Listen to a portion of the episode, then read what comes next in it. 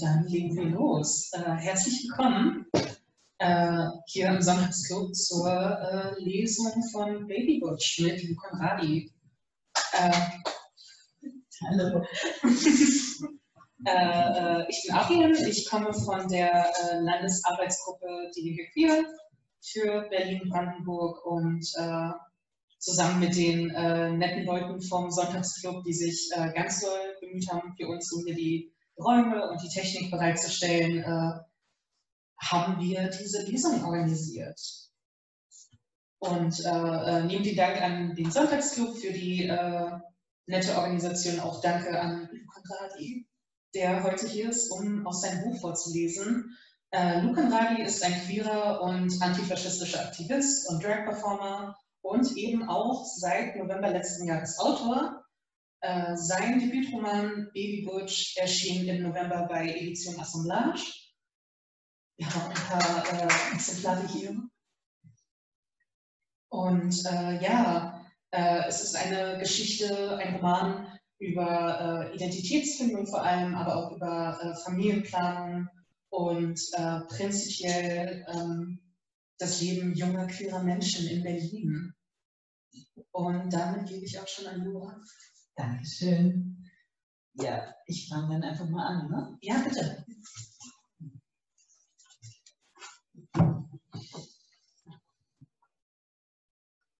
Meine Vulva fühlt sich an wie zermatscht. Es ist ein pochender Schmerz, der nicht nachlässt. Noch vor wenigen Sekunden habe ich einen fußballgroßen Tintenfisch an meinen Genitalien lutschen sehen. Jetzt sind meine Augen offen und er ist weg. Der Schmerz ist noch da. Oh Scheiße. Langsam verliert der Traum seinen Schrecken. Ich spüre das Sonnenlicht, das zum Fenster reinfällt, auf meiner Haut.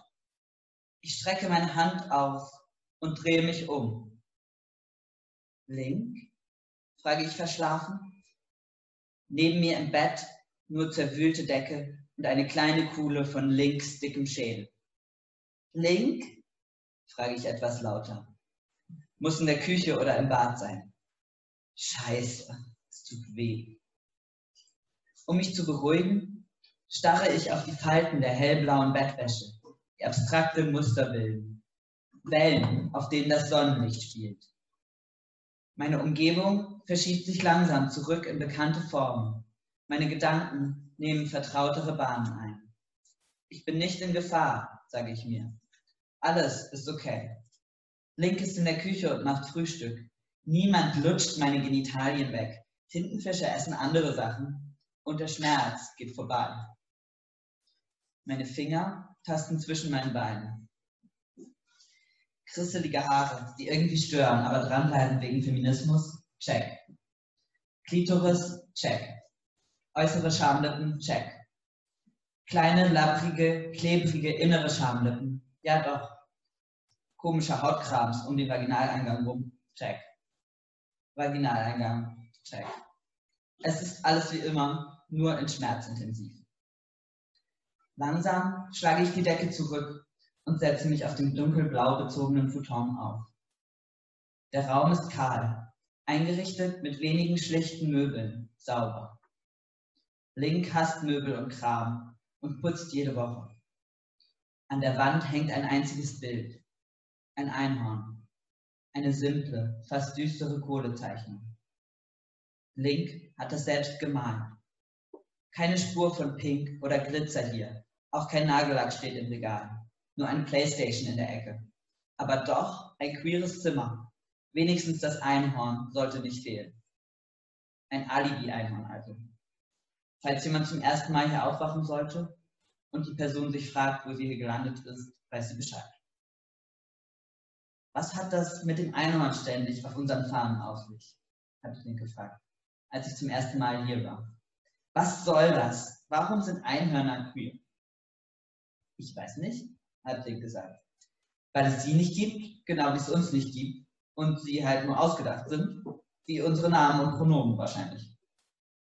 Da hat Link gerade angefangen, das Pronomen X zu verwenden statt er oder sie. Es gibt aber doch viele Fantasietiere, habe ich gesagt. Wir haben dann nachgelesen und wir haben es nicht rausbekommen. Wir haben aber gelernt, das Einhorn ist ein in vielen Kulturen bekanntes Fabelwesen, häufig verwendet auch in der christlichen Mythologie. Typische Darstellung. Das Einhorn liegt im Schoß der Maria, das Horn auf der Höhe ihres Bauchnabels, die unbefleckte Empfängnis.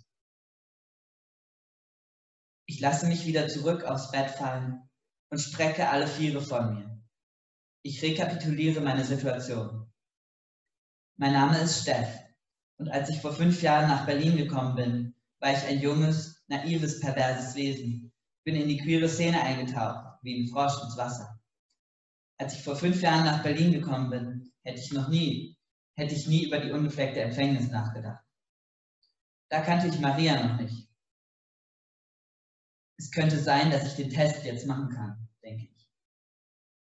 Der Gedanke erfüllt mich mit einem Kribbeln, Aufregung, die leise, immer stärker wird. Kann aber nicht sein, dass es geklappt hat, denke ich. Wäre zu absurd. Wo sind meine Sachen? Ich rolle mich vom Futon. Daneben liegen, total unordentlich, meine ganzen Klamotten. Halb sitzend, halb liegend wühle ich in der Tasche nach einem kleinen Gegenstand. In meinen, in meinen Hosentaschen ist er nicht. Ich wühle im schwarzen Stoffbeutel. Da ist er. Ich muss es jetzt wissen, denke ich. Langsam, vorsichtig schleiche ich mich ins Bad. Ich bin noch in Boxershorts und Tanktop und der Boden fühlt sich kalt an. Hier ist es eh immer kalt. Das Bad ist frei. Link muss also in der Küche sein oder im Wohnzimmer. Ich schließe die Tür ab, mache die Packung auf, lese die Anleitung. Pinkeln und dann schauen. Alles klar. Zwei Minuten später lehne ich an der Badezimmerwand, als hätte ich eine Vision als stünde das Regenbogeneinhorn vor mir, das es gar nicht gibt, genau wie links Pronomen. Fürchte dich nicht, sagt es immer wieder mit beruhigender Intonation und es wiehert liebevoll. Fürchte dich nicht. Aber ich fürchte mich. Ich rekapituliere meine Situation. Mein Name ist Steff. Ich mag Quittengelee. Meine Lieblingstiere sind Sepien und meinen Schulfreundinnen bin ich zu radikal geworden. Mein Name ist Steff. Das heimliche Idol meiner Teenie-Zeit ist die Enslin mit ihrem perfekten Kajalstrich und der großen Sonnenbrille. Ich hing schon immer in der Vergangenheit. Mein Name ist Steff und das Drama meines Lebens, dass ich 68 noch nicht auf der Welt war. Mein Name ist Steff, ich bin Anarchistin, seit ich an der TU Maschinenbau studiere und mir ein hübscher Junge ein paar Heftchen in die Hand gedrückt hat über Herrschaftskritik. Mein Name ist Steff, und normalerweise stecke ich Polizeigewalt problemlos weg. Mein Name ist Steff. Meine Muschi brennt wie Hölle. Ich bin Atheistin, seit ich 14 bin. Mein Name ist Steff und ich halte einen Streifen in der Hand. Ich glaube an die unbefleckte Empfängnis. Mein Name ist Steff. Ich bin schwanger.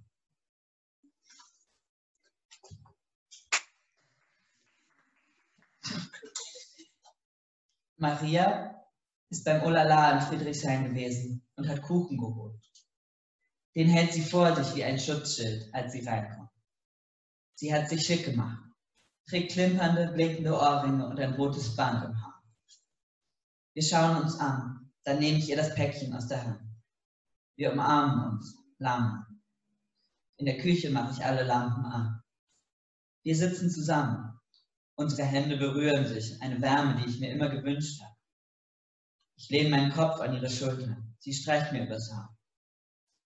Sie strahlt. Wir schauen immer wieder auf den Tisch und finden keine Worte. Wir schütteln den Kopf. Wir kichern. Wir reden noch nicht über Details. Wir werden so viel bereden müssen in nächster Zeit. Ich glaub's nicht, sagt sie. Stimmt aber. Ich muss schlucken. Ich krieg dein Kind. Wenn alles gut geht, wirst du Mutter nächstes Jahr. Vater, wissen wir beide, wird in den Dokumenten stehen, aber darüber sprechen wir jetzt nicht. Ich spüre einen unglaublichen Druck auf meinen Augen. Kannst du mich in den Arm nehmen? frage ich.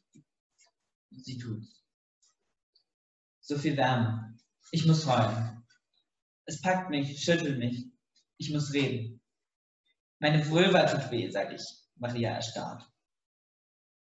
Wegen gestern. Mit den Bullen, weißt du? Sie entspannt sich.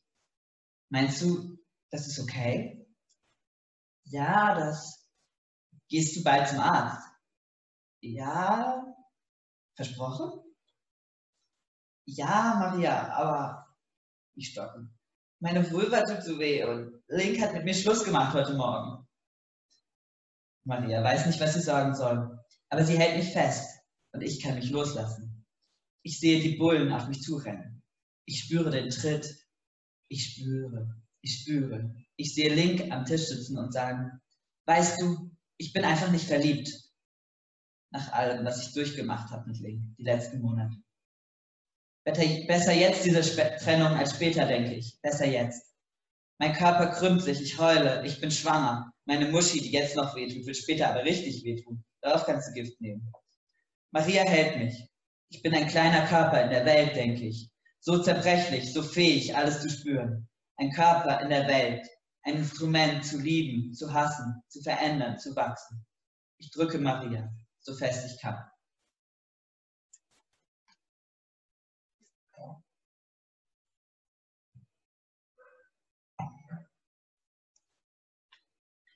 Link und ich haben uns im Kaffeetisch verabredet.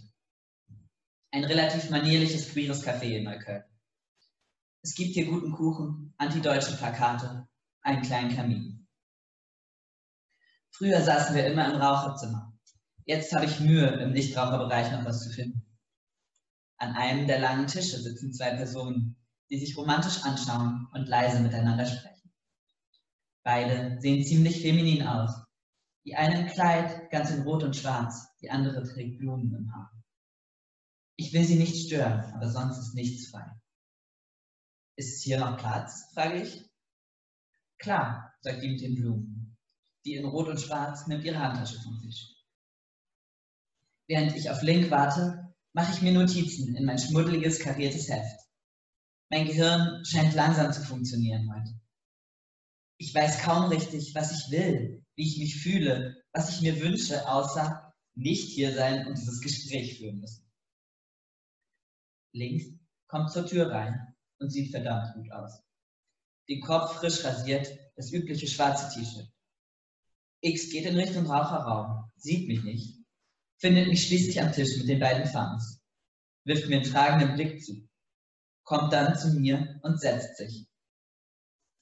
Links Blick aus dunklen Augen trifft mich in die Magengrube. Für einen Moment ist alles wieder da. Wie ich Link im Arm gehalten habe und gesagt habe, dass alles gut wird, dass wir nur noch etwas Zeit brauchen, dass dann alles einfacher wird. Die Diskussion bis spät in die Nacht über irgendeine Formulierung. Links Eifersucht, mein Klammer. Ich wollte so sehr, dass es funktioniert. So sehr. Ihr beide verdient einander, hat Maria manchmal gesagt um mir eins reinzuholen. Ich werfe wieder einen Blick zurück in Links Gesicht, das mich erwartungsvoll ansieht. Mein Kloß im Hals wird stärker und ich fokussiere mich auf das, was ich fühle. Was ich körperlich fühle. Meine Kuchengabel fühlt sich kalt an. Ich streiche leicht über meine Zitronenlimo-Flasche und betupfe meine Lippen mit der Feuchtigkeit, die sich an meinem Finger sammelt. Ich atme ein. Es gibt nichts mehr, denke ich, was uns wirklich verbindet. Ich halte Links Blick stand. Link dreht eine Kippe, während X mich fixiert. Ich probiere so etwas wie ein Lächeln. Es funktioniert nicht. Was hast du so gemacht? fragt er. Nicht viel, sage ich. Du? Link bewegt den Kopf zur Seite als wollte X eine Fliege verscheuchen. Stress, sagt Link. Ich war jetzt viel bei Mageso und ähm, weißt du, du musst dich auch nicht mit mir unterhalten, wenn du. Was willst du? sage ich und zwinge ein Lächeln auf meine Lippen. Ich wollte dich einfach nur treffen. Ich habe keinen Bock mehr auf solche Leute. Man trifft sich und man liebt sich und dann kennt man sich nicht mehr. Ist wohl typisch Berlin. Ich schaue aus dem Fenster. Ein Typ mit Fahrrad hält draußen und schaut in die Luft. Typisch Berlin ist, dass alle dahergelaufenen Dorfhanseln ihre Beziehungsproblemchen auf die Stadt schieben, in der sie leben, denke ich und lasse mir den Kirschkuchen auf der Zunge zergehen. Ich bin halt einfach nicht der Typ zum Freunde bleiben, sage ich nach einer Weile. Ja, das verstehe ich, sagt Link.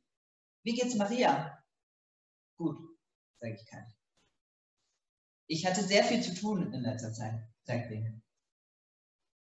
Beim Lageso, sage ich. Link nickt. Nicht nur, auch noch in der WG. Mein Mitbewohner. Link macht eine kurze Pause. Ahmad, frage ich. Link nickt. Sein Asylantrag ist abgelehnt worden, als offensichtlich unbegründet. Scheiße, sage ich. Scheiße, scheiße. Ich wollte dich was fragen, sagt Link. X wirft einen Blick auf die beiden neben uns, aber sie scheinen sehr vertieft ineinander. Akkus raus, sagt Link und beginnt am Handy herumzufummeln. Ich nehme den Akku aus meinem Handy und stecke es zurück in meine Tasche. Du weißt, worum es geht? Ich suche wen zum Heiraten. Das Herz rutscht mir in die Hose. Vor ein paar Monaten habe ich Link und Amar gesagt, dass ich jederzeit heiraten würde. Mist, sage ich. Es tut mir leid. Schon klar, sagt Link.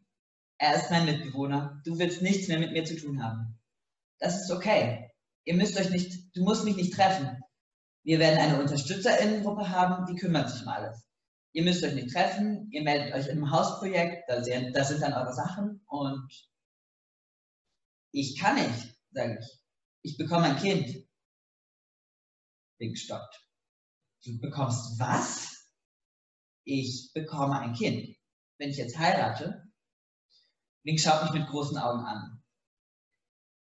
Du bist, du bist wirklich schwanger? Das war kein Scherz neulich? Ich nicke. Seit wann? fragt Link tonlos. Am Morgen, als du mit mir Schluss gemacht hast, habe ich den Test gemacht. In deinem Bad. Ich habe es dir doch sogar gesagt, als ich gegangen bin, weißt du nicht mehr? Link schüttelt den Kopf. Ich, ich dachte, du machst Witze, sagt Link. Oder wärst schwanger mit einer Idee oder so? frage ich. Link schüttelt den Kopf. Ich glaube das nicht, sagt Link. Links klobige Hände und der starke Nacken, den ich küsste und sagte, dass mich Link an einen Mönch erinnert, der mit Drachen kämpft. All das scheint kaum eine Spur bei mir hinterlassen zu haben. Ich bin hier, auf der anderen Seite des Tisches. Wir haben nichts mehr gemeinsam, sage ich nie. Ich habe dir doch erzählt, dass ich gerne Marias Kind kriegen würde, sage ich, als wäre nichts dabei. Link sagt nichts. Das hast du wohl nicht ernst genommen, denke ich. Und jetzt? Mit Maria? fragt Link. Ich nicke. Und jetzt heiratest du Maria, oder was? Ich schüttel den Kopf. Denke nicht. Die Elternschaft anerkennen müsste reichen, damit Maria alle Rechte bekommt. Aber wenn ich verheiratet wäre, dann wäre doch mein Ehemann automatisch der Vater. Link fummelt in der Zigarettendose herum, sucht etwas, öffnet mehrmals den Mund, sucht nach Worten, schaut mich schließlich vernichtend an. Das ist das ist ein heftiger Vertrauensbruch. Das ist ja wohl klar. Wir waren zusammen und du hast dich entschieden, Mutter zu werden, ohne mir einen Ton zu sagen. Meine Gabel durchtrennt den Kuchenteig. Ein paar Krümel verteilen sich auf dem Teller. Ich schiebe mir ein Stückchen in den Mund. Lecker, denke ich. Richtig guten Kuchen machen sie hier. Mein Körper, sage ich. Meine Entscheidung. Es wird Marias Kind und ich werde nicht deine Mutter sein. Du wirst nicht, Link schüttelt den Kopf. Dann holt X Luft, atmet tief ein und wieder auf, aus. Du wirst nicht Mutter sein? Wie will Maria das überhaupt? Ich warte ab. Weißt du was, Steff? Ich sage dir jetzt mal, was ich denke. Ich habe keine Ahnung, was zwischen dir und Maria vor sich geht. Und ich will das auch gar nicht wissen. Du machst Pläne ohne mich, von mir aus ich habe kein Recht auf dein Leben oder Anspruch darauf, irgendetwas zu erfahren. Das machst du mir schon deutlich genug. Und du brauchst auch gar keine feministischen Slogans rausholen, um zu rechtfertigen, dass ich kein Teil deines Lebens bin. Aber weißt du was? Du hast mir erzählt, Maria und du, ihr hattet euch getrennt. Und ich weiß nicht, ob du dich erinnerst, aber es hat gewisse Absprachen zwischen uns gegeben. Und? Meine Stimme ist gleichgültig. Ich bemerke, dass das Fun-Pärchen neben uns zu uns rüberschaut. Sie bemerken meinen Blick und versuchen ernst zu bleiben. Wie lange sie wohl schon so schauen? Wir müssen ja sehr unterhaltsam sein. Und, wiederholt Link, und? Ja, sage ich. Und? Ich fasse es nicht, sagt Link.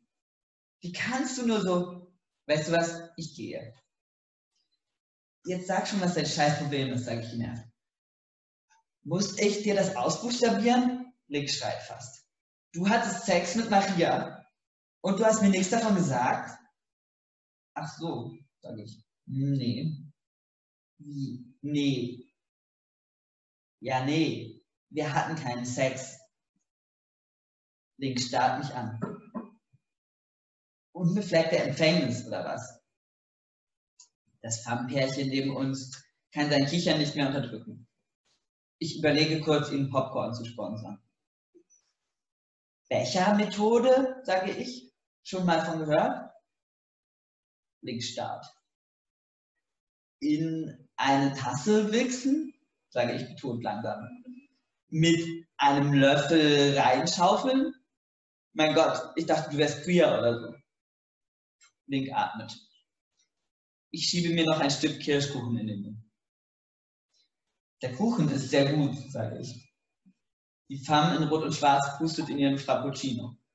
Die mit den Blumen sieht eher peinlich berührt aus und macht ein besorgtes Gesicht. Nicht zu Unrecht.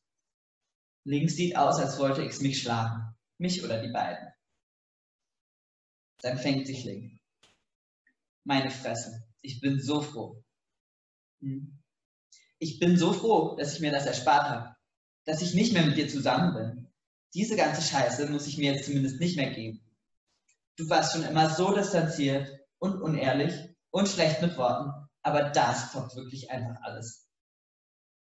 Ich treffe Entscheidungen über meinen Körper selbst, wiederhole ich, langsam und deutlich. Ich habe dich geliebt, aber ich entscheide selbst, welche Verantwortung ich übernehme im Leben. Ich habe dir gesagt, dass ich mir das mit Maria wünsche. Und dann ist es passiert. Mehr musst du nicht wissen. Natürlich nicht, sagt Link eisig. Ich muss überhaupt nichts wissen. Ich streich dich also von der Heiratsliste. Genau, sage ich. Und von der Liste von Leuten, die einem nicht bei jeder Gelegenheit das Gefühl geben, ein ungebildetes, wertloses Stück Scheiße zu sein, für das sich zu Recht kein Schwein interessiert. Ich weiß eh nicht, was ich mir dabei gedacht habe, dich draufzusetzen. Ich sage nichts. Link nimmt den ganzen Zigarettenkram vom Tisch, schiebt sich die Kippe zwischen die Lippen und geht. Eins zu eins, sagt die Femme mit den Blumen. Ich werfe ihr einen bösen Blick zu. Versprich mir, dass wir nie so werden, sagt die Femme in Rot und Schwarz. Ich drehe mich noch einmal um. Link steht noch draußen und raucht. Scheiße, denke ich. Link sieht so verdammt gut aus, besonders von hinten.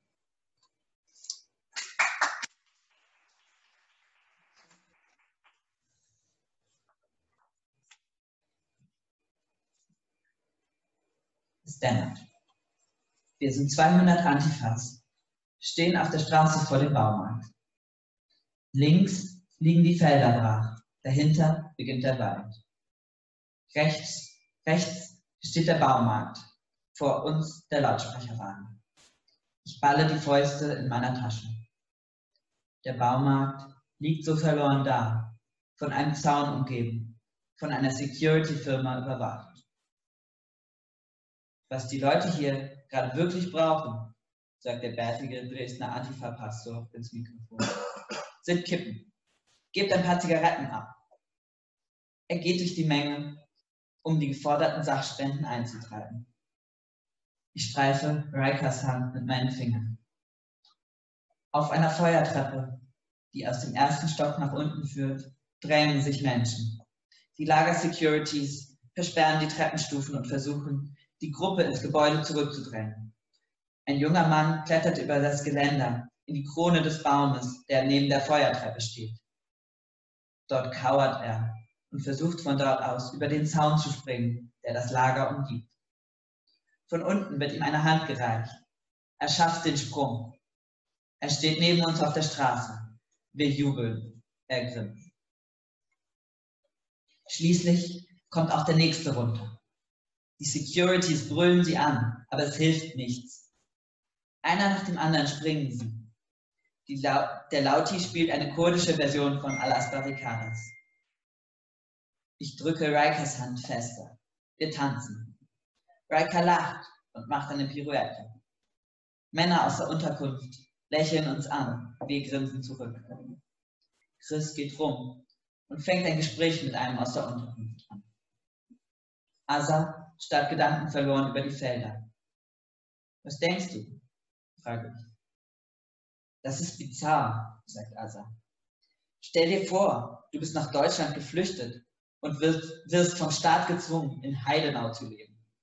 Dann musst du auf so einem elenden Hügel wohnen, in einem verfickten Baumarkt. Dann kommen Nazis an und wollen nicht, dass du in ihrem elendigen Dorf wohnen musst, in das du niemals freiwillig einen Fuß gesetzt hast. Deshalb greifen sie dich an.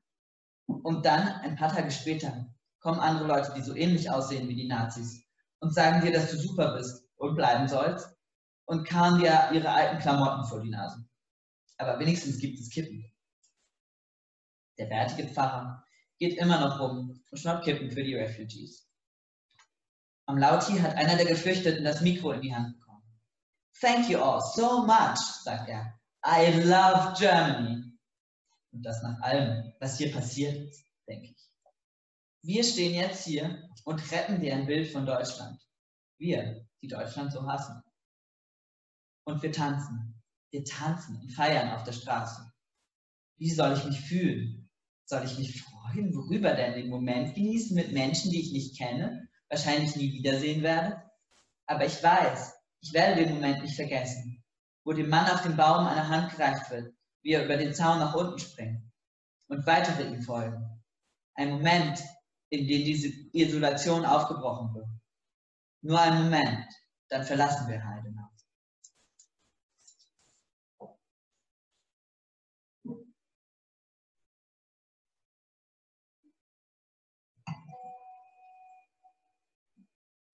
Dein Saft sieht glänzend aus auf meiner Hand. Du bist weich und hart zugleich und du willst mehr, mehr, mehr. Ich will die Mondsichel vom Himmel pflücken und dich damit vögeln, bis du schreist. Deine kleinen, kalten Füße kommen zu mir unter die Decke gekrabbelt. Riker, es fühlt sich an wie ein Wasserfall auf meiner Haut. Das leichte Gefühl des Sommers hat sich zwischen uns gelegt und ich spüre seine Haut sanft an meiner. Unsere Finger wandern über die Haut, wie plätschernder Regen über trockene Erde läuft. Ich will all seine Berührungen aufsaugen. Er nimmt einen Schluck aus seiner Wasserflasche und öffnet seinen Mund über meinen, sodass mir das Wasser in den Mund läuft. Mehr, bettle ich. Nein, das reicht jetzt, sagt er. Trink selber. Ich kuschel mich an ihn. Denkst du viel an deine beste Freundin? frage ich. Jede Minute, sagt Riker, wenn ich nicht gerade an den Tod denke. Er lacht, als wäre es ein Witz. Ich schließe die Augen. Ich will mehr sein als ein Lückenfüller. Eine Trösterin. Jemand, an den er seine Schulter legen kann. Aber ich will auf keinen Fall weniger sein. Es ist so gut, dass du hier bist, Riker. Mit den anderen ist nur Drama. Alles ist aus den Fugen geraten. Ja, sag ich. Ich bin froh, diesen unerträglichen Sommer in deinem Bett verschlafen zu können. Riker und ich gehen spazieren im Treptower Park. Wir laufen am Wasser entlang. Unsere Finger berühren sich vorsichtig. Schwäne sind unheimlich, oder? bemerkt Riker. Ach, ich weiß nicht. Ich finde die okay. Man muss sie halt in Ruhe lassen. Guck doch mal, wie der guckt, ruft Riker. Das geht nicht mit rechten Dingen zu. Die führen was im Schilde. Ein Kind kommt auf uns zu, mit seiner Mutter. Mama, sagt es, sind das Männer oder Frauen? Frag die doch selbst, sagt die Mutter. Das Kind kommt auf mich zugelaufen, vielleicht fünf Jahre. Was bist du? fragt es. Ich bin Conan Edogawa, Detektiv, zitiere ich genervt. Es gibt immer nur eine Antwort und ich finde sie. Man nennt mich Detektiv Conan.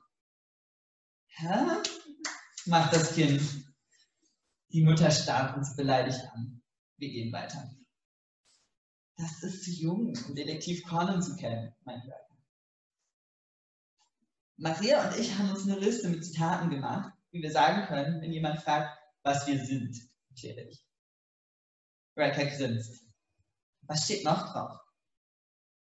Ich bin der Schrecken, der die Nacht durchflattert. Ich bin Darkwing Duck. Hm, sagt Riker, da fällt mir ein. Es gibt auch noch so ein Gedicht von Enzensberger. Wie ging das noch? Ich bin, was du vergessen hast. Der ausgestorbene Verlass. Der Mund bin ich, der dich verzehrt. Ich bin die Nacht, die wiederkehrt. Das passt gut. Unangenehmes Gedicht trotzdem, sagt Riker. Benutzt auch das N-Wort. Er will sich irgendwie mit allem Absonderlichen identifizieren. Um die Leser, ich weiß nicht, abzustoßen, zu gruseln. Das andere, weiß schon. Er rezitiert weiter. Ich bin das Auge, das dich sieht, die Zarin, die vor dir hinkniet und die dich in die Wüste schickt. Ich bin der Stricher, der dich fickt. Ich bin dein Engels und dein Mars. Ich bin der Deckel deines Saals. Irgendwie mag ich das Gedicht trotzdem, sagt Riker. Es hat sowas von, ich bin das, wozu du heimlich wickst und dich schämst. Was habt ihr noch für Sprüche? Ich war, ich bin, ich werde sein, sagt die Revolution. Riker lacht. Und so Arbeiterlieder. Die sind gut, wenn man im Plural gefragt wird. So, was seid ihr für Freaks? Und dann zum Beispiel, wir sind das Bauvolk der kommenden Welt, wir sind die Seemann, die Saat und das Fell. Oder so. Hm, es ist nicht so mein Geschmack, aber was ist mit, ich bin die Rache, ich bin die Nacht, ich bin Batman.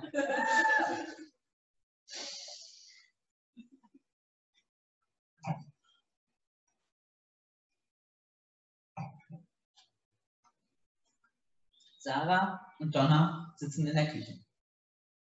Ich gehe zum Herd und fange an, mir Spiegelei zu machen. Ach, übrigens, sage ich beiläufig, hm, wo ihr gerade da seid. Maria schläft ein paar Tage in meinem Zimmer. Das geht okay, oder? Sarah schaut von ihrem Frühstück auf und starrt mich an.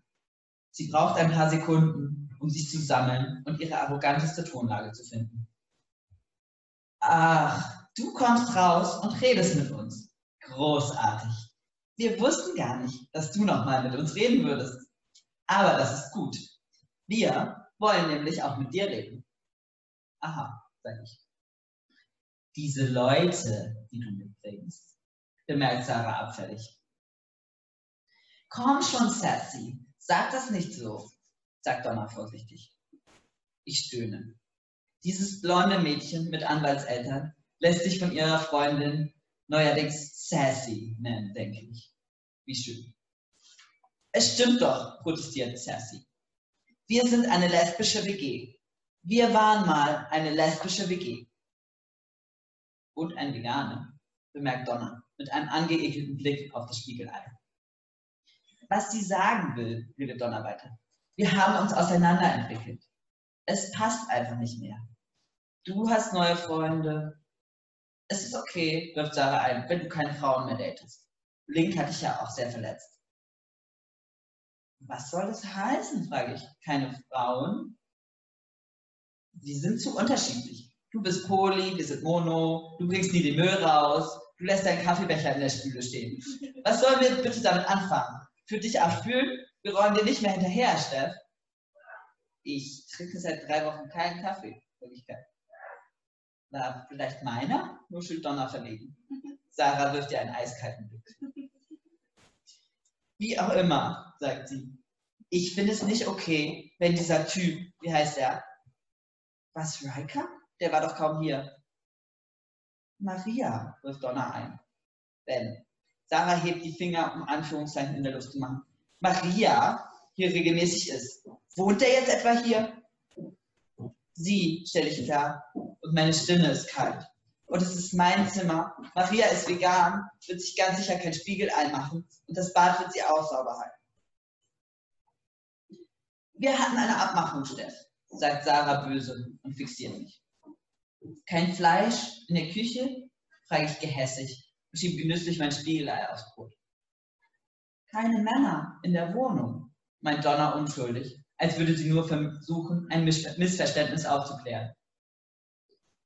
Ich greife das Brot von meinem Teller und schleudere ihr mein Spiegelei in die Haare. Sie kreischt auf. Sie springt herum.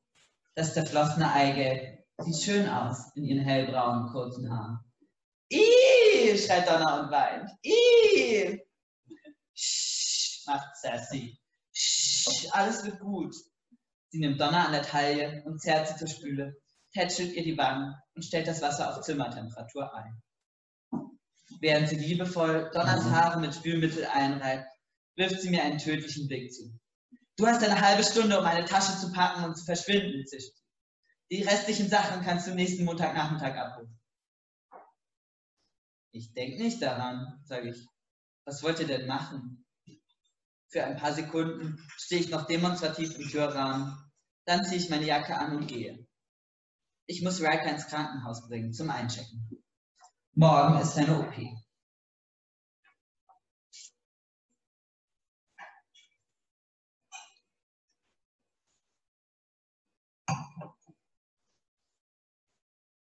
Puma und Maria haben sich im Schlafzimmer hingelegt. Georgia isst noch ein Stück Zitronenrolle und dann geht sie. Kopf hoch, Baby Butch, sagt sie zum Abschied. Auch wenn der Hals schmutzig ist. Übrig geblieben sind Asa, ihr Freund und Cisco. War anstrengend mit deinem Vater, was? fragt Asas Freund. Ich nicke. Ich lasse mich zu den dreien auf den Teppich plumpsen. Asa und ihr Freund singen leise vor sich hin, Brot und Rosen. Wenn wir zusammen gehen, geht mit uns ein schöner Tag. Und jeder wird uns singen, Brot und Rosen. Wenn wir zusammen gehen, gehen unsere Toten mit, sagt Cisco bitter. Hast du wen verloren? fragt Asa. Wenn du erzählen möchtest. Aus meinem alten Haus, sagt Cisco. Vor einem Monat. Tut mir leid, sagt Asa. Ich ziehe jetzt aus. Viele tun das. Wir nicken. Kommt, wir machen es ein bisschen kuscheliger, sage ich. Wir schieben die Matratzen zusammen und hängen die Decken über die Sessellehnen. Wir haben eine Höhle gebaut, wie in die Träume, sage ich zu Asa. Da will ich mich verkriechen. Und dann immer wieder Fight Club, Matrix und die Träume anschauen in Endlosschleife. Asa lacht. Wir kriechen in die Höhle. Cisco, Asa, Asas Freund und ich. Wir liegen auf dem Rücken und schauen das Muster der Decke an, als wären wir bekifft. Mein Kumpel hat seine Abschiebeanordnung gekriegt. Sage ich in die Stille hinein. Er ist nicht gekommen heute. Ich weiß nicht, ob wir uns überhaupt noch mal sehen. Scheiße, sagt Asa und mehr nicht. Was soll sie noch sagen? Er sagt, er wird noch jemand finden zum Heiraten. Er sagt, es wird noch Möglichkeiten geben. Niemand sagt etwas. Ich denke daran, wie Ahmad vor Schmerzen gestöhnt hat, als ich seinen Rücken massiert habe, wenn er von der Arbeit kam. Für diese widerliche Gesellschaft war er gerade gut genug, um deutsche Häuser zu bauen, denke ich bitte. Und jetzt? Wir schauen die Decke an und singen Arbeiterlieder in halblauter Stimme vor uns hin. So fliegt du Flammende, du rote Fahne, voran den Wege, den wir ziehen. Wir sind der Zukunft getreue Kämpfer. Es kommt immer neue Scheiße, stimmt also. Ja, sage ich. Aber ich will nicht mehr. Ich will nicht mehr immer neuen Scheiß in mich reinfressen. Ich will heilen. Na, da hast du dir einen guten Moment ausgesucht, sagt Asa. Jetzt musst du erstmal einen Gerichtsprozess durchstehen. Und eine Schwangerschaft. Oh Mann, sagt Asa, bist du sicher? Ich zucke mit den Schultern. Nein, sage ich, ganz sicher weiß ich gar nichts mehr. Aber ich muss es bald entscheiden, wenn ich eine Abtreibung will. Viel Zeit ist nicht mehr. Uff, sagt Asa und nimmt meine Hand. Du wirst es schon so machen, wie es gut für dich ist. Lass dir davon niemandem reinreden, ja? Ich nicke. Manchmal denke ich nur, dass meine Gründe, das Kind zu wollen, ich weiß nicht, irgendwie regressiv sind, dass ich ja alle Freiheiten habe und einfach abtreiben könnte. Asa streichelt meine Hand. Du darfst dir ein Kind wünschen, Baby, sagt sie eindringlich. Das ist okay, das ist deine Entscheidung. Und wenn, wir, wenn dir irgendwer Scheiße gibt, von wegen, wer es nicht emanzipiert genug, ist das ein Hundesohn, der auf die Fresse verdient hat. Ich kicherte. Danke. Und du darfst es wollen, auch wenn deine Umstände scheiße sind. Ich kuschele mich an sie. Gut, dass du da bist, denke ich. Es ist so unfair, sagt Cisco. Ich will mich nicht dran gewöhnen, wenn das mir scheiße geht. Ich will mich nicht abfinden. Ich will leben, wisst ihr? Das gute Leben für uns alle. Und plötzlich spüre ich wieder alles. Alles, was sich in meinem Magen aufgestaut hat. Die ganze Zeit, ein Knäuel aus Hass, Verzweiflung, Hoffnungslosigkeit bricht auf. Meine Schutzschicht zerbricht auf der Matratze und meine Gefühle laufen überall hin. Asas Freund ist da. Ich habe ihn heute zum ersten Mal gesehen. Er hält meine Hand, er hält meinen Körper. Es ist okay, sagt er. Asa streichelt mich und Asas Freund lächelt mich an.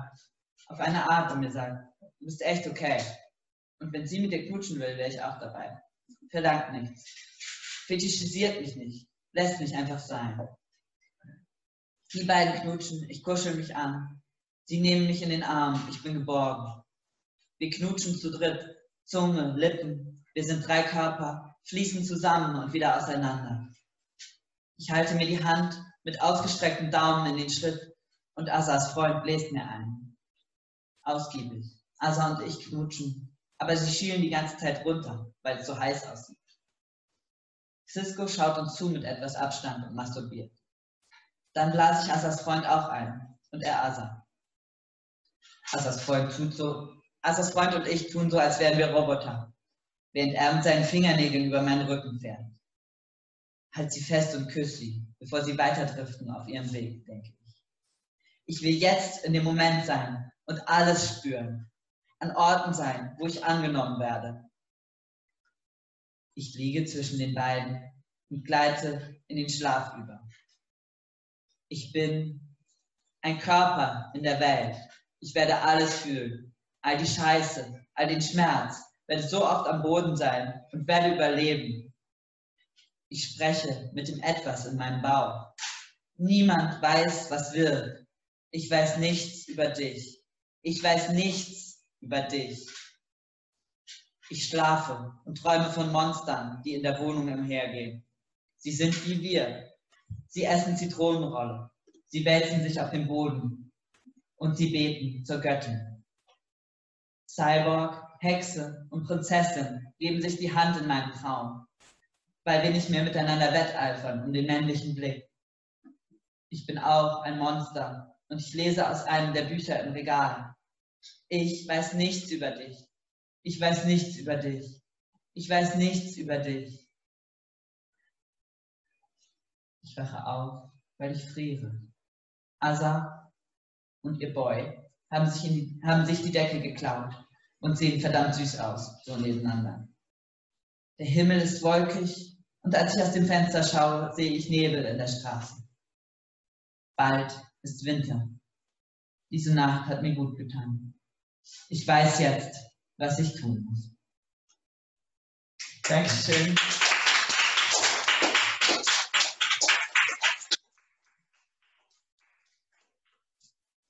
So, äh, wir würden jetzt eine kleine Runde machen für Publikumsfragen. Aber wenn niemand. Ja, okay. Ich bitte, gerne.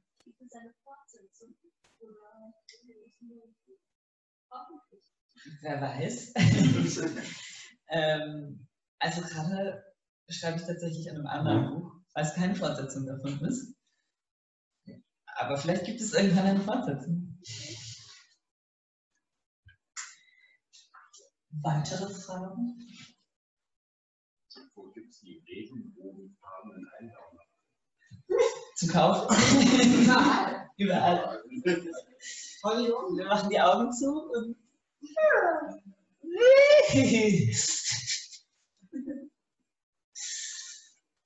Ähm, Äh, wenn es sonst keine Fragen mehr gibt, habe ich welche. Ja, genau. Ähm, hm, meine erste Frage wäre, äh, wolltest du, also ich sage mal, wie lange hast du schon geplant, ein Buch zu schreiben? War das eine Sache, die du dir schon immer vorstellen konntest für dich oder gab es vielleicht eine Art auslösendes Ereignis, was dich inspiriert hat? Mm, Also ich habe, also als ich so, als Kind habe ich auch schon viel geschrieben und als Jugendlicher, ähm, ich habe schon ein paar Projekte angefangen gehabt, so, aber keinen Roman geschrieben bis dahin, also fertig. Und ähm, angefangen zu schreiben habe ich im Sommer 2015. Es gab zwei auslösende Sachen. Das eine war so, also einfach so mein eigener Kinderwunsch. Und ähm, dann war ich auf diesem Camp, äh, auf dem lebt mit wem Camp, ähm, wo es halt viel um so ähm, Fragen wegen Kinderfamilie, Zusammenleben und so weiter. Ähm, und die andere auslösende Sache ähm, war so, ähm, ja, 2015 halt ähm, die Geflüchtetenpolitik ähm, und auch was, was quasi davor in den Jahren in Berlin passiert ist. Und ähm, ja, das, das hat mich dann, das hat mich halt beides inspiriert, dann zu schreiben.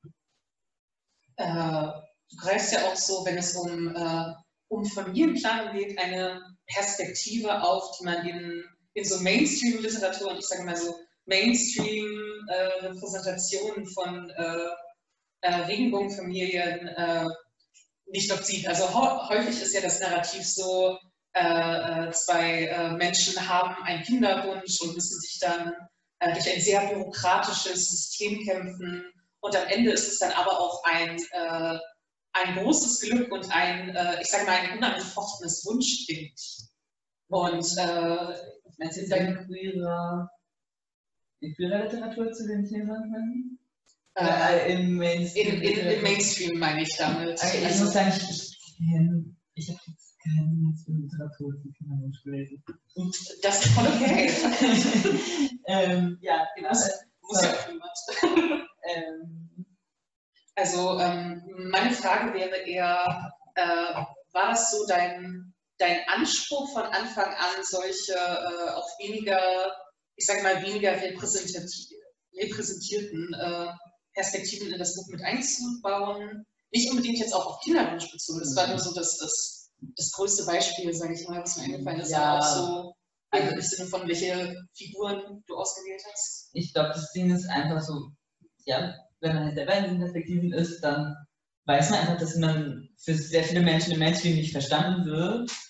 Und deswegen war das einfach mein Wunsch, das halt irgendwie darzustellen.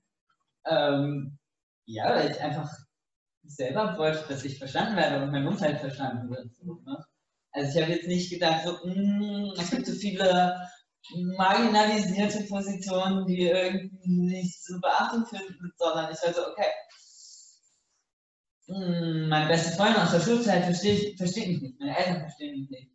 So, der, äh, in der Mainstream-Presse kommen meine Perspektiven nicht vor. Was mache ich? Ich schreibe ein Buch. So. Ähm, aber ja, auf jeden Fall war das so das Thema.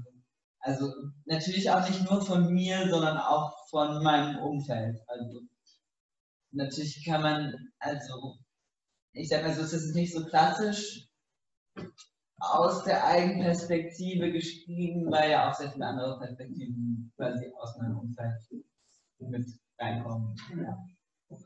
Äh, du hast die, äh, ich sag mal, die autobiografischen Züge jetzt schon so ein bisschen Also, angesprochen. Also ich würde nicht sagen, es ist, also es gibt ja so das Konzept von Schreiben aus der Eigenperspektive, was ja was ganz anderes ist als autobiografisch. So, ne? Ach so, ja. Das, ähm, da denken dann Leute oft, dass es autobiografisch ist, einfach weil eine Person ähm, aus einer ähnlichen Perspektive kommt wie man selber, wo man das ja so bei dem klassischen weißen Cis-Mann, der ein anderes Buch über einen klassischen weißen Cis-Mann schreibt, wird man ja nie denken, dass es autobiografisch ist. Mhm. Aber bei, also je marginalisierte die Person ist, ich ja, möchte das jetzt nicht Nee, oder das ist so. jetzt, das ähm, ist jetzt gar nichts gegen dich oder so, aber ich glaube, das ist dann automatisch so, dass man dann denkt, okay, das ist eine marginalisierte Person, die aus ihrer eigenen Perspektive schreibt, das ist autobiografisch.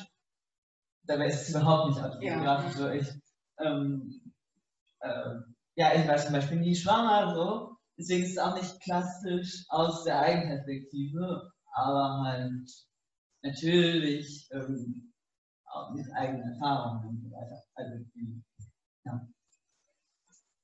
Ja, darauf, äh, äh, ich sage mal, darauf wollte ich so ein bisschen Mhm. hinaus, inwiefern deine, deine eigenen Erfahrungen auch in den, in den Roman eingeflossen sind.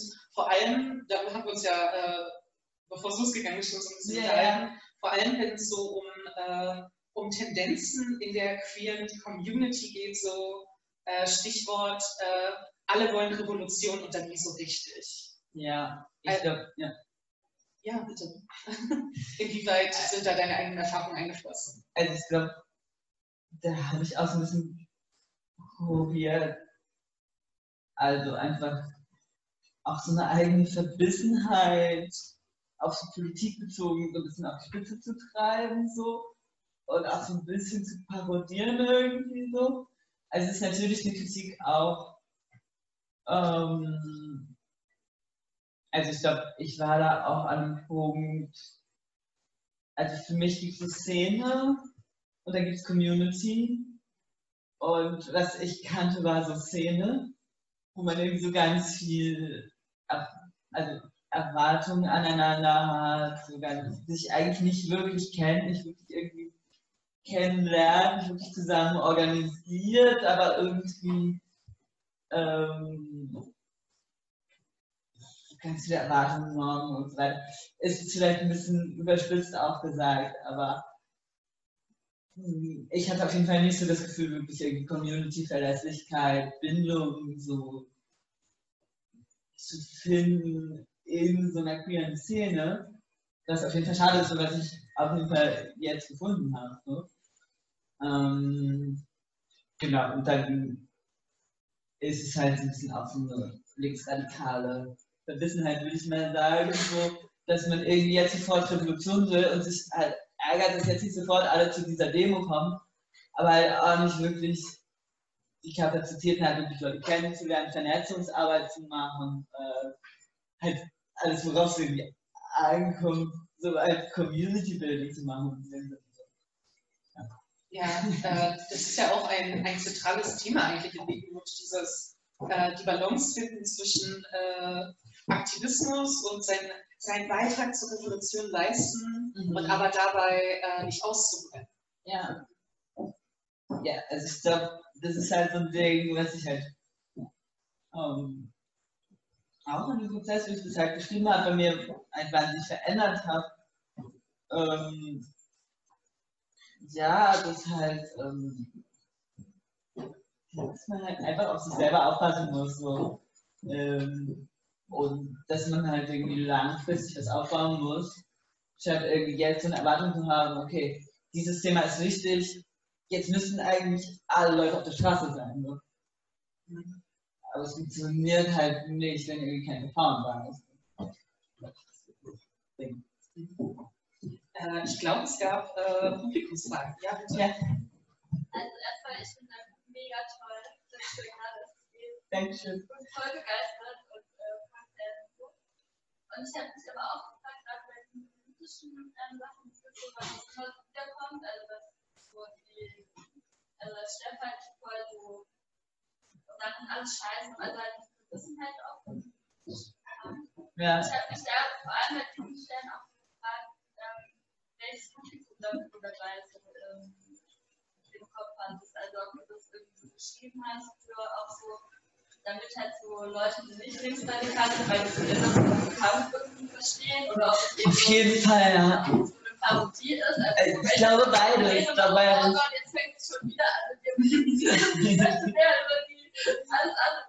Mm, Ich ja, habe irgendwas ein bisschen genervt. Ich dachte, das soll ich, also ich will dich da gerade noch so allem gesprochen, nicht nur für, oder, ähm, Ja.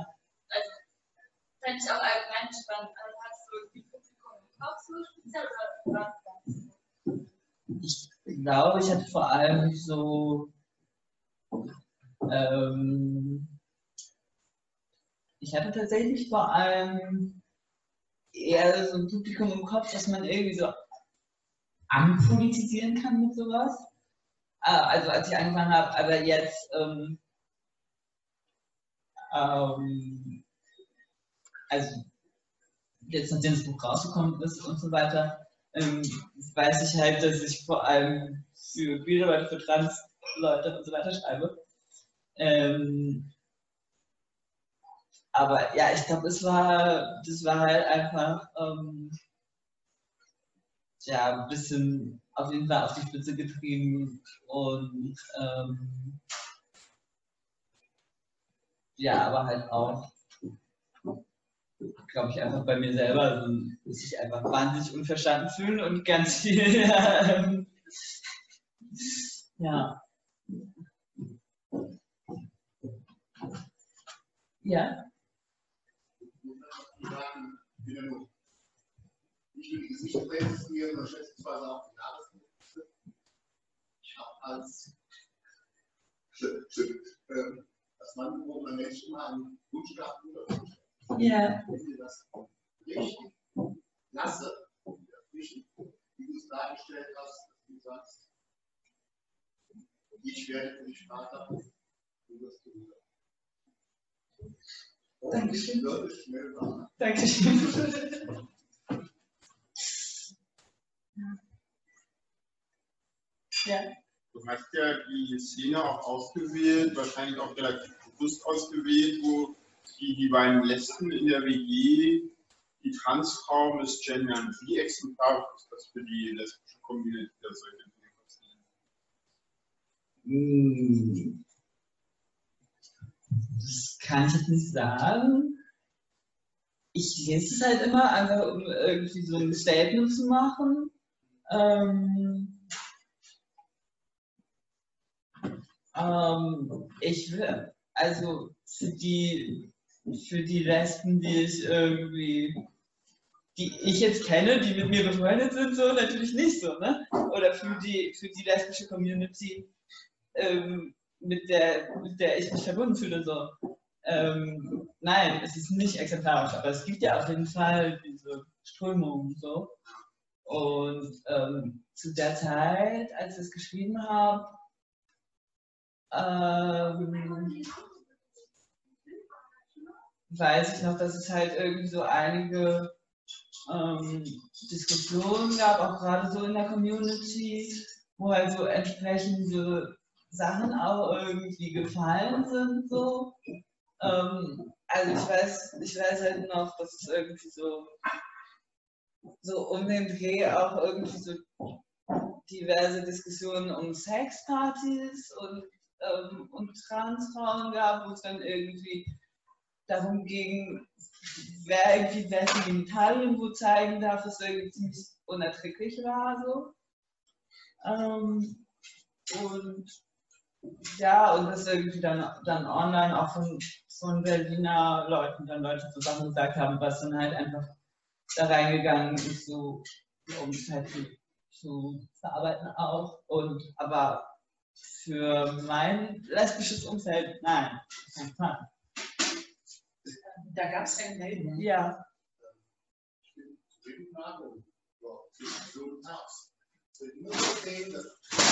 Diskussion auch in den schwulen Community gibt. ja, auf jeden Fall. Also da Ja. gleiche Abgrenzung nicht ganz so scharf geführt. Mhm. für die Sexpartys, da würde ich sogar noch Verständnis haben, wenn äh, gesagt wird, wir wollen keine nicht operierten Transfrauen haben, ähnlich wie im Schwulzusammenhang, wir wollen keine Dinge. Da könnte man offene äh, Sexpartys machen, geschlossen. Das vorher zu formulieren, fände ich nicht so ausgrenzend. Aber im normalen Leben Mhm. die ist keine. Aber ich möchte quasi beantworten, auch zu sagen, ich entscheide, welche Genitalien ich nicht berühre. Natürlich entscheide ich, welche Genitalien mich berühren. Na klar. Ich glaube, äh, das ist ein interessanter Punkt. Äh, wir hatten zum Beispiel ähm, letztes Jahr im, äh, im Schwulen Museum eine Diskussion mit, Trans, mit schwulen Transmännern und schwulen Cis-Männern. Das war wahnsinnig spannend, so einfach über, ähm, über Inklusion von Transmännern in der schwulen Szene, von Transmännern. Äh, zum Beispiel hier gerade ist sie greifbar, gehen wir alle dran vorbei. Äh, die, haben, die haben letztes Jahr ein Freund von mir, ein Transmann, rausgeschmissen und die, und die Polizei gerufen. Einfach nur, weil ein Transmann war in dieser Bar und gesagt hat, ich bin Mann, ich lasse mich nicht auf die Straße setzen. Ich mich nicht also warum schmeiße ich raus, ich bin Mann. Und bei Sexpartys, finde ich, müssen wir, äh, also meiner Meinung nach ist ziemlich klar, dass man auf jeden Fall, naja, geschlechtsspezifische können lesbische Sexpartys haben und schwule Sexpartys. Aber muss sich auf jeden Fall müssen sich alle davon verabschieden, dass man in einem lesbischen Raum denken kann, in einem schwulen Raum denken kann und dann automatisch alle Körper, die in diesem Raum sind, attraktiv findet. Weil es gibt sehr viele, ganz unabhängig von den Genitalien, ähm, werden halt Räume, also ist dann Wunsch danach, Räume zu schaffen, wo ich alle Personen in diesem Raum attraktiv finde und mit ihnen Sex haben will. Was aber, glaube ich, vollkommen unrealistisch ist. Das ist zumindest, was ich da bei vielen Leuten sehe.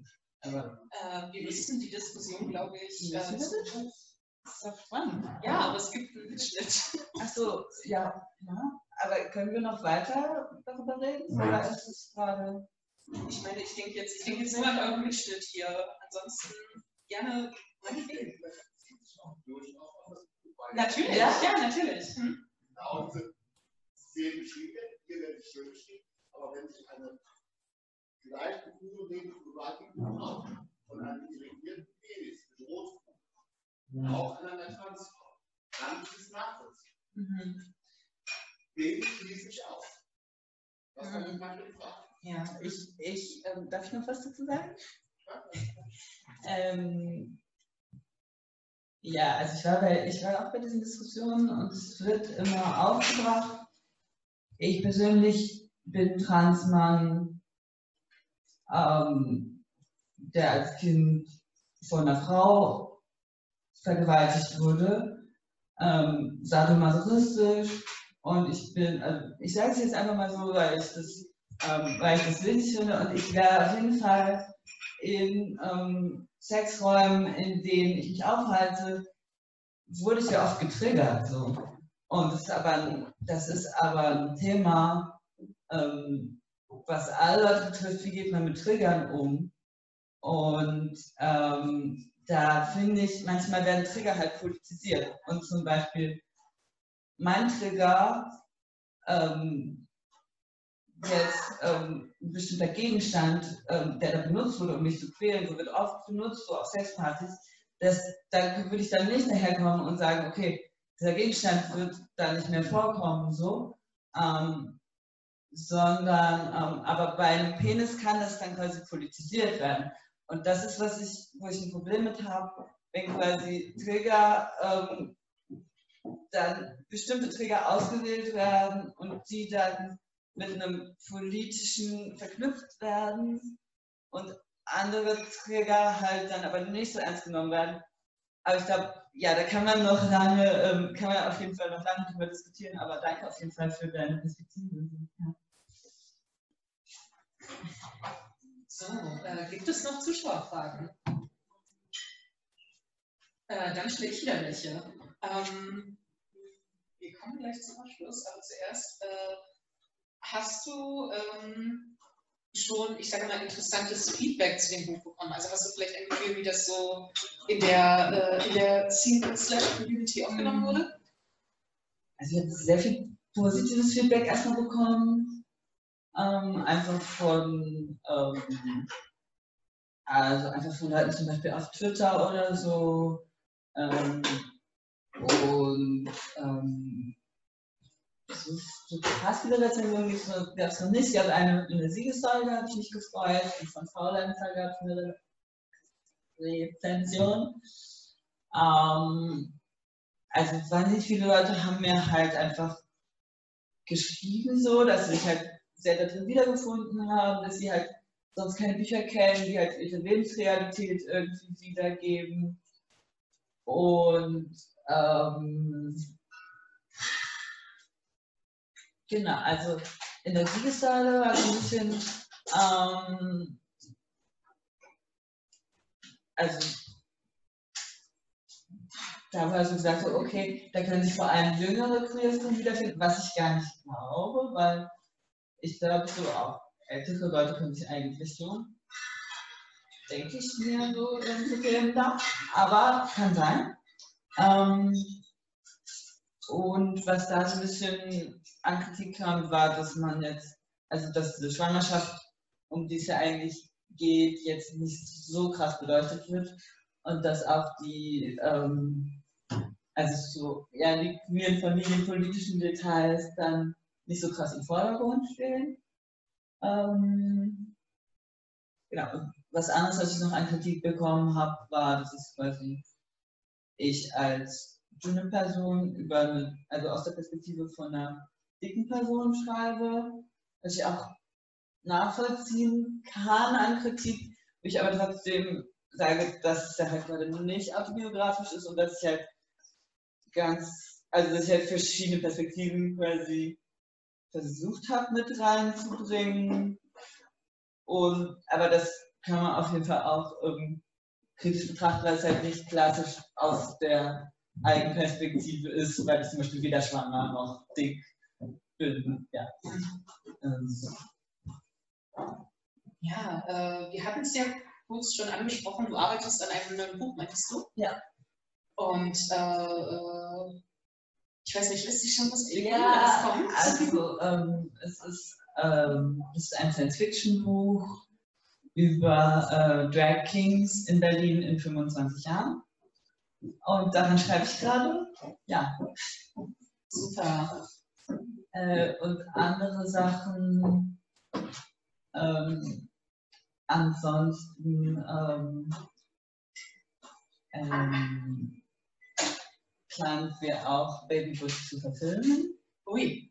Also wir wollen, ähm, also ich und Lars von Schuckmann, ähm, ja, was so ein, ähm, ein, ein Regisseur auch ist. Und wir wollen, so wir wollen dieses Jahr ein Drehbuch schreiben und dann nächstes Jahr anfangen damit. Aber ähm, ja. Super. So. Pläne gerade. Schön. Dann äh, äh, vielen Dank dir, dass du dir die Zeit genommen hast, äh, hier für uns vorzulesen. Und äh, ja, vielen Dank an dir und den Sonntagsclub und äh, ja. Queer und euch für eure Fragen und äh, Inputs. Vielen Dank. Dankeschön.